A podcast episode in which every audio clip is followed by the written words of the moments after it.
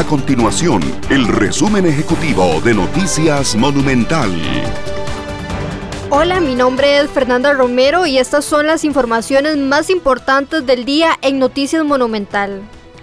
Emilia Navas Aparicio deja el Ministerio Público a partir de este martes en medio de cuestionamientos y fuertes críticas tras sus inhibitorias del caso Cochinilla y otras causas en las que se investiga presunta corrupción.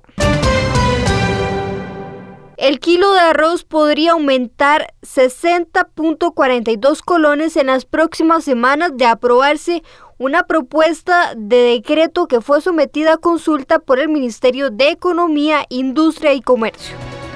Estas y otras informaciones usted las puede encontrar en nuestro sitio web www.monumental.co.cr. Nuestro compromiso es mantener a Costa Rica informada. Esto fue el resumen ejecutivo de Noticias Monumental.